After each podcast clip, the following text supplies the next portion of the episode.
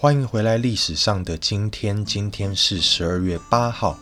想要跟大家分享的第一件事情呢，就是黄河，不是危险心灵的那个黄河，是中国的长江黄河的那一条黄河。它怎么了呢？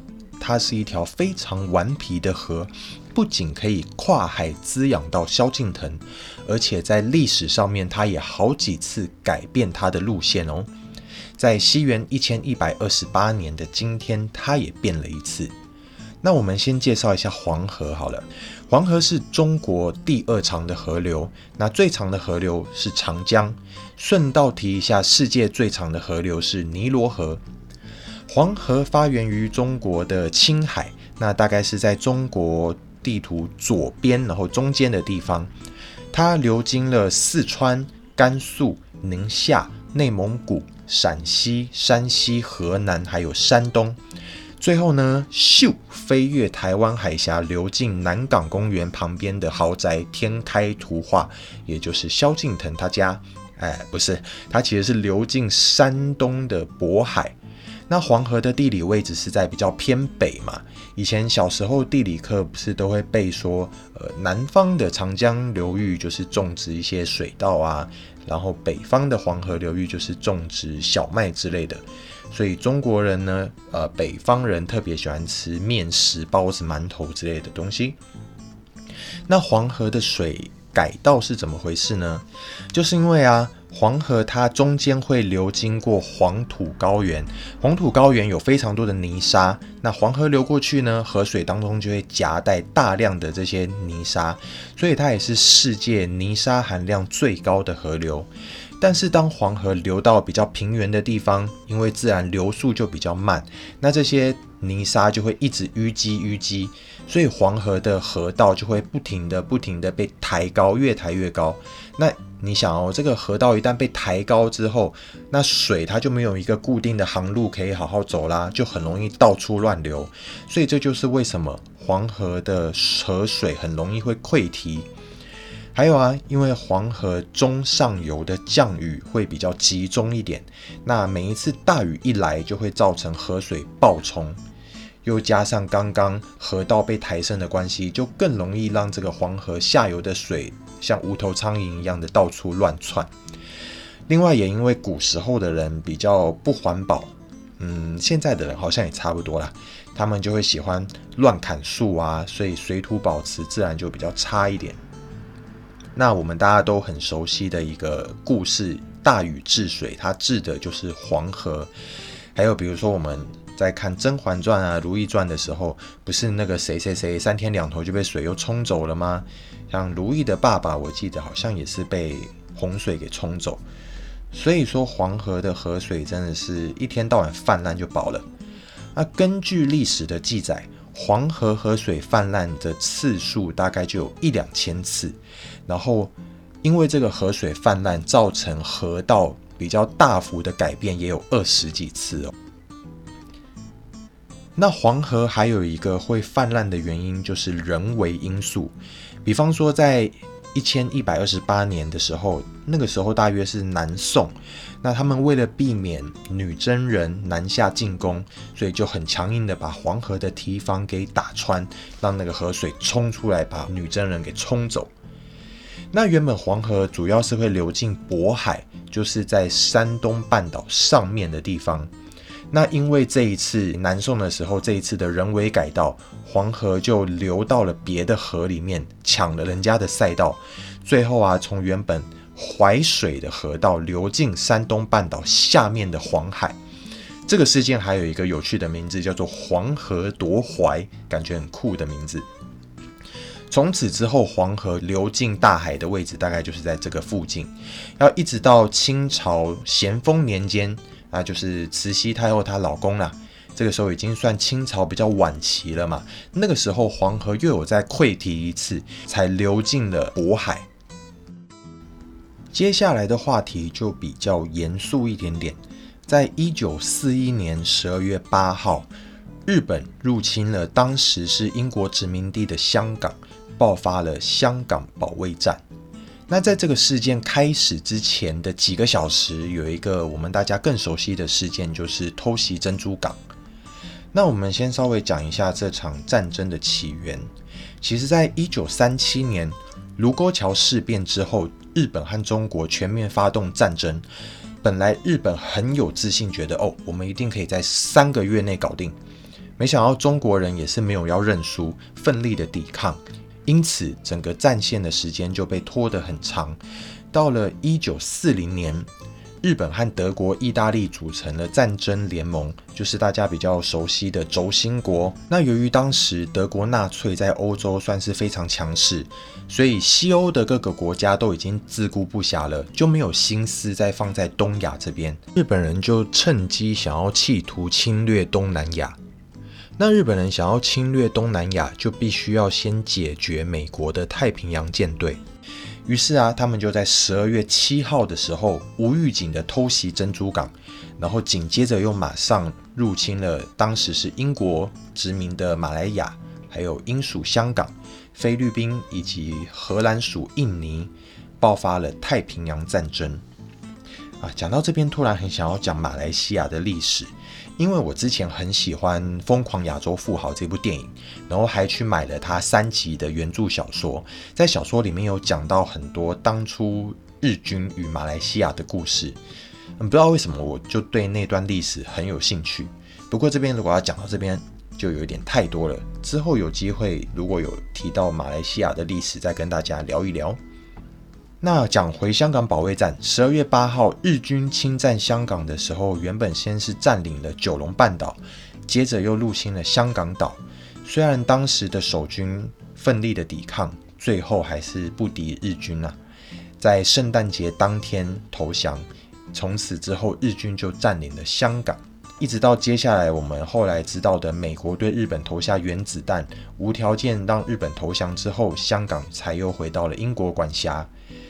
日本占领香港的时间有三年又八个月，所以就有一些比较有一点年纪的香港人会把那一段日军占领的时间称之为三年零八个月。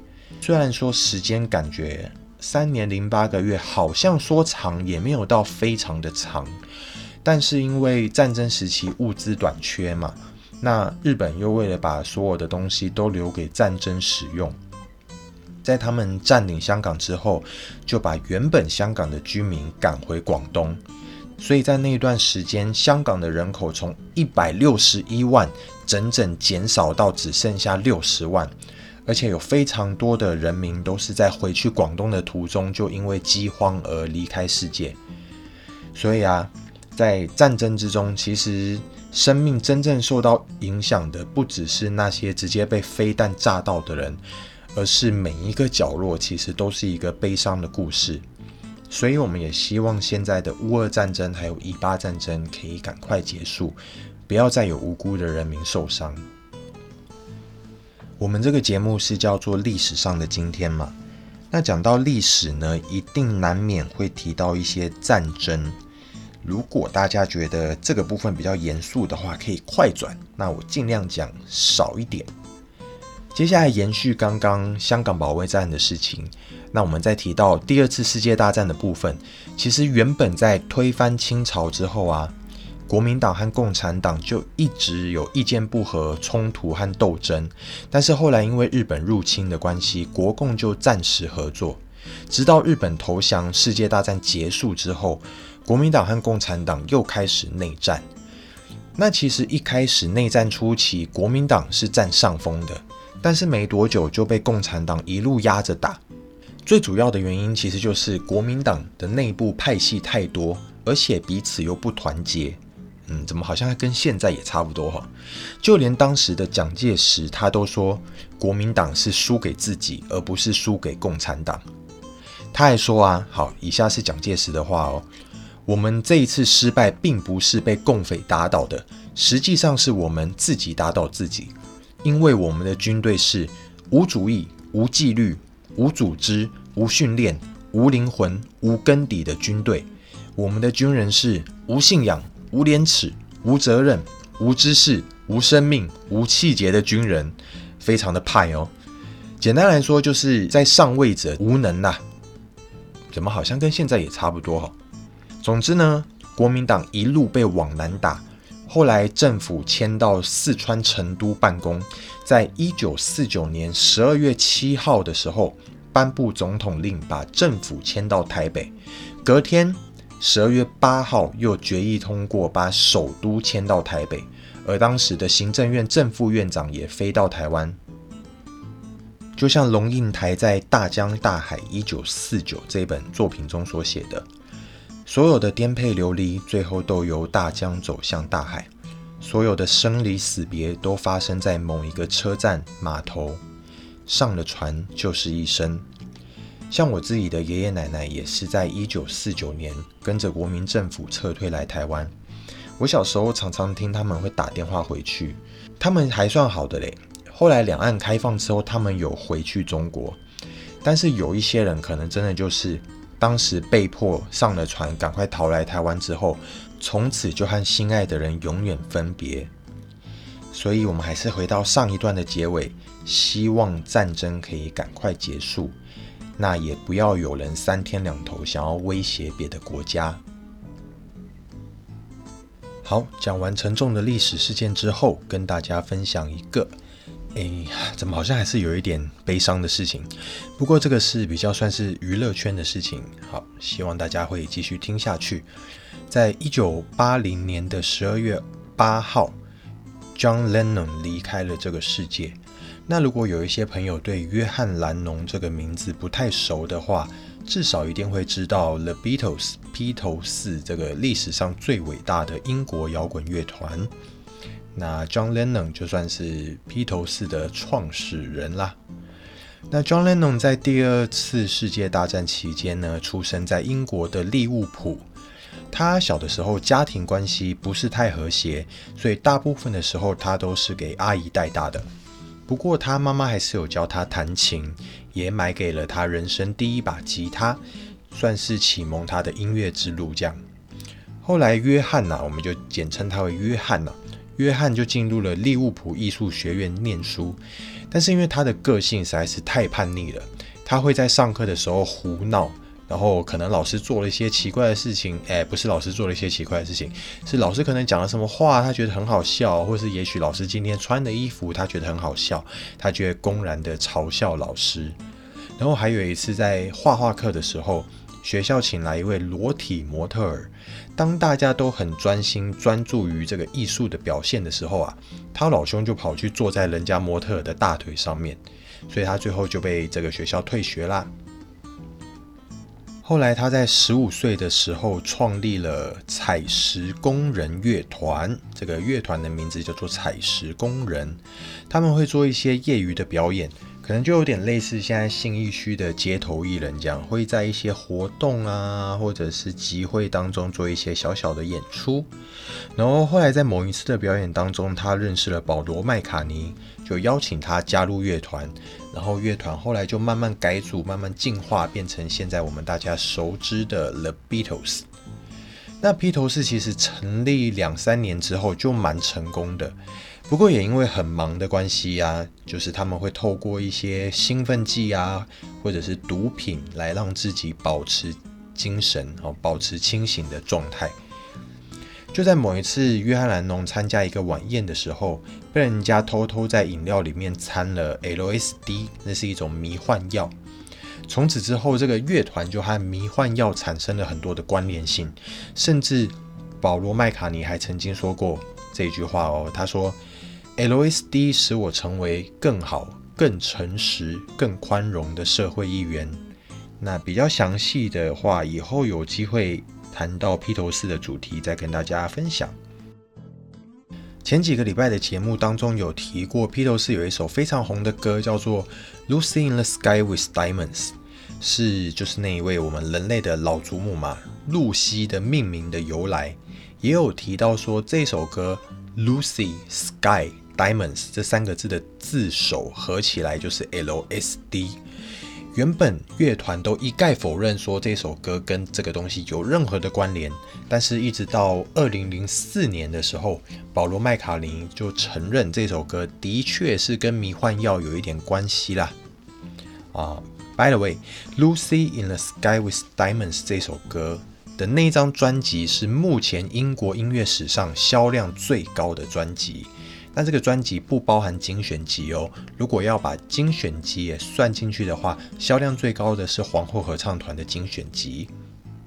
总之呢，前面有提到过，约翰·兰农是一个叛逆的小孩嘛，再加上披头士实在是太成功了，也让他就是非常的做自己，讲话也完全没有在收敛。他曾经在一个访谈当中说啊，这个有点恐怖的发言啊，他说：“基督教会走的。”它会消失和萎缩。我们现在已经比耶稣还要更受欢迎了。我不知道谁会先走，到底是摇滚乐还是基督教呢？那这一段恐怖的发言在美国掀起了舆论疯狂的挞伐，美国人还发起了烧毁披头士的专辑的活动，甚至连三 K 党都威胁要杀了约翰·兰农，最后让他们被迫取消在美国的巡演。后来呢，约翰·兰农又爱上了印度的宗教，还跑去印度灵修哦，也在那边创作了一张非常经典的专辑，叫做《A B Road》，就是封面是他们四个人走过斑马线的那张专辑。在披头士的经纪人过世之后啊，呃，乐团的成员，尤其是约翰·兰农，就和保罗·麦卡尼越来越不和，最后他们两个也闹翻了，然后 John Lennon 也退出了披头士。后来。John Lennon 和老婆小野洋子合作，用一个乐团的概念叫做“塑胶小野乐团”，发行了一些音乐作品。当然，也有他自己个人的音乐作品。其中大家非常非常耳熟能详的一首歌叫做《Image》，就是那首后来被拿来当做很多反战宣导的歌曲。Imagine there's no country 这首歌。在一九六九年的时候，John Lennon 和第二任的妻子小野洋子结婚，因为他们两个都非常坚决地鼓吹反战思想，所以他们在度蜜月的时候进行了一项叫做“床上和平”的反战运动。他们开放媒体到他们度蜜月的房间的床上啊，去拍摄他们，然后做采访。他们两个就是穿着睡衣在床上。接受采访，然后穿着睡衣在床上做各种事情，宣导一种只要做爱不要作战的理念。那到了三十一岁的时候，他们移居到纽约，因为那个时候美国在打越战嘛。但是呢，John Lennon 他一直透过各种反战的行为，公开的和美国唱反调，所以政府其实蛮讨厌他的，拒绝给他永久居留权。这件事情让他非常非常的难过，难过到发生了外遇。后来当然就和老婆小野洋子分居啦。那分居之后呢，John Lennon 他一方面当酒鬼闹事，一方面也持续有创作音乐，有和 Elton John 还有大卫鲍伊都有音乐上的合作。后来他也发行了一张畅销的翻唱专辑，里面就包含了大家应该都蛮熟悉的 Stand by Me。最后他还是有跟小野洋子和好，然后小野洋子也怀孕了。其实，在这之前呢，他和约翰·兰农一直有尝试想要生小孩，不过小野洋子经历过三次的流产，所以这一次他就说他想要把孩子拿掉，他可能不想要再承受这种痛失小朋友的痛苦。但是因为 John Lennon 太想要这个孩子了，那最后他熬不过 John Lennon，他就同意好。OK，我愿意继续怀这个小孩，愿意把他生出来。不过有条件，就是你必须待在家里负担家务，就是当一个家庭主妇啦。OK，然后 John Lennon 他也接受了。最后，他们的儿子西恩在一九七五年的十月九日的时候剖腹生出来喽，而且这一天正好是 John Lennon 的三十五岁生日。后来的确啊，就跟小野洋子要求一样，John Lennon 在那一段时间，他暂停了他的音乐事业，专心投入家庭的关系。披头士还有一首非常非常红的歌，叫做《Hey Jude》。这首歌呢，就是保罗麦卡尼为了 John Lennon 的第一个儿子。Julian 写的那 Julian 呢是 John Lennon 跟他的第一任妻子所生。那那个时候，因为他们两个正在打离婚官司，所以就让他们的儿子非常非常的伤心。那保罗麦卡尼就写写了这首歌来安慰他。到了一九八零年十二月八号的晚上十点五十分，John Lennon 在纽约的住宅前面被一个美国男性的基督教徒叫做查普曼。给枪杀，那据说他枪杀的他的原因是因为 John Lennon 之前曾经说过自己比耶稣还要红。那这个查普曼呢，他是一个非常虔诚的教徒，所以他当然没有办法接受这种言论。包括他还说基督教会消失，这更让他没有办法忍受。但是也有另外一种阴谋论是说，因为前面提到美国政府很不爽约翰兰农一直在鼓吹反战思想嘛。所以美国政府就鼓吹这个查普曼去下手，这样。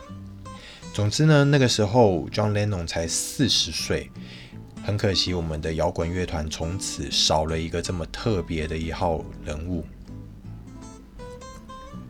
OK，接下来也是跟娱乐相关的话题，在二零零五年十二月八号的时候，世界上团队人数最多的流行音乐团体正式成立了。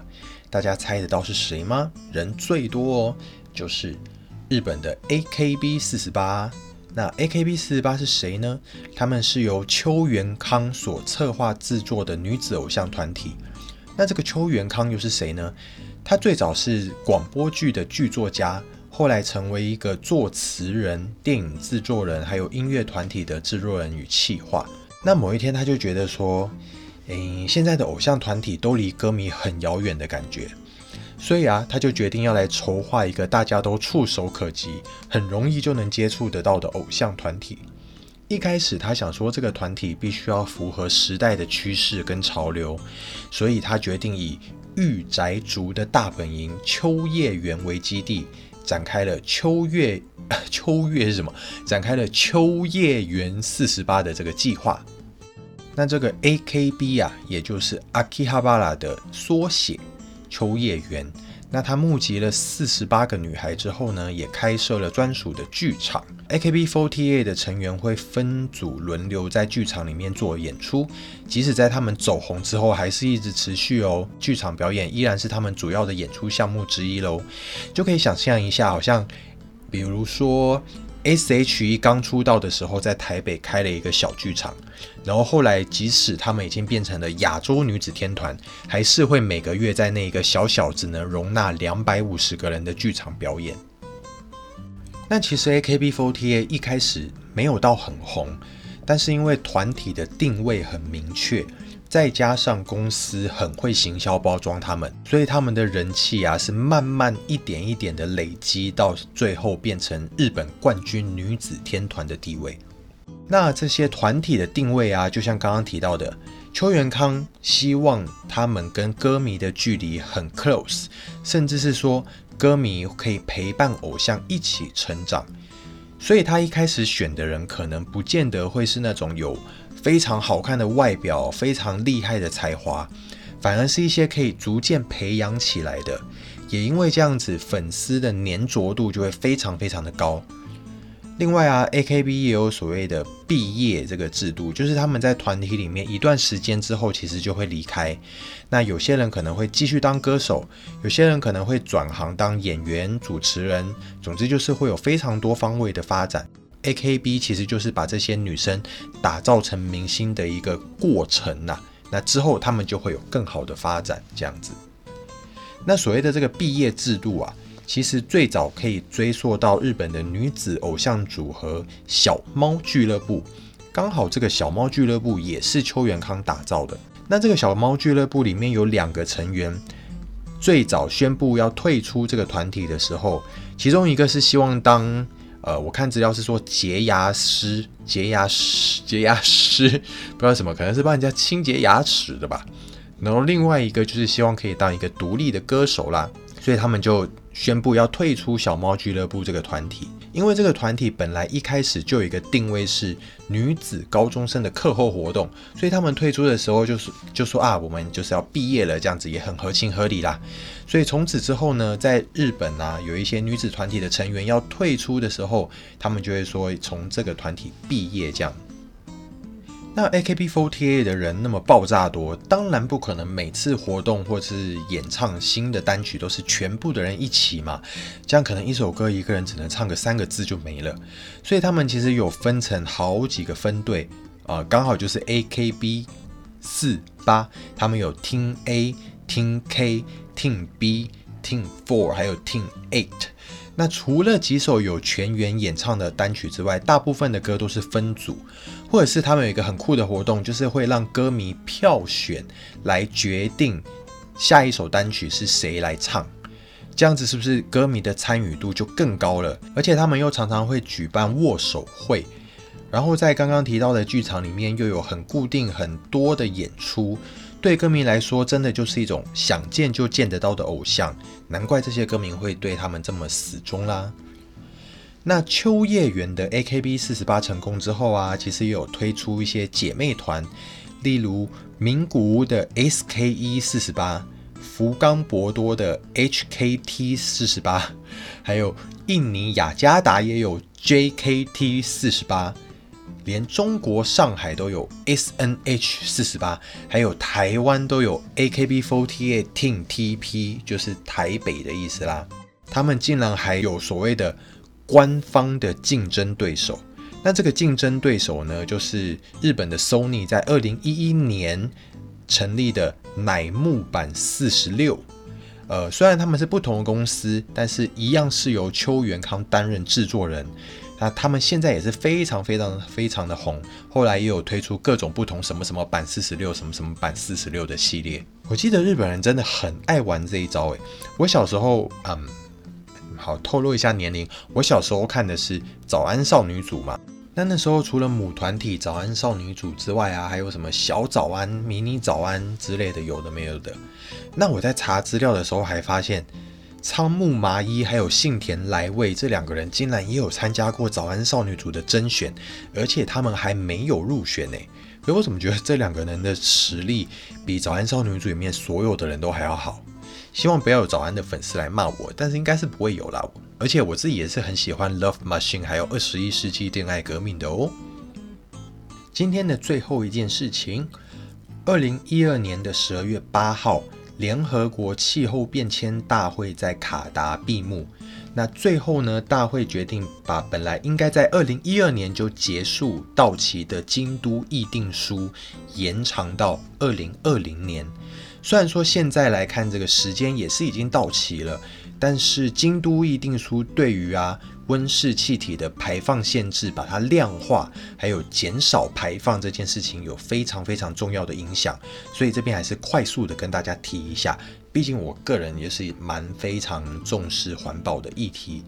那京都议定书呢？它是在联合国气候变化纲要公约的补充条款，它主要的目标是如何将大气中的温室气体含量稳定在一个适当的水准，以保持生态系统的平滑适应、食物的安全生产以及经济的可持续发展。其实我们大家都知道，现在来说气候的变迁的影响，大家都肉眼可见嘛。各地不同的极端气候啊，然后各种台风越来越强烈等等，这些事情其实对于经济发展还有粮食都会产生很严重、很严重的影响。常常有时候一个什么天灾一来，粮食就损失了一大堆。如果以后的温室效应越来越强烈，极端气候越来越强，那人类能够吃的粮食一定会越来越少，这是一个非常非常可怕的事情。那京都议定书的生效条件是什么呢？它是必须要有不少于五十五个缔约国签署这个条约，而且这些缔约国的温室气体排放总量必须要达到一九九零年全球排放量的百分之五十五以上。换句话说，签订这个契约的这些国家，其实就是造成温室效应最主要的因素。那京都议定书有什么特色呢？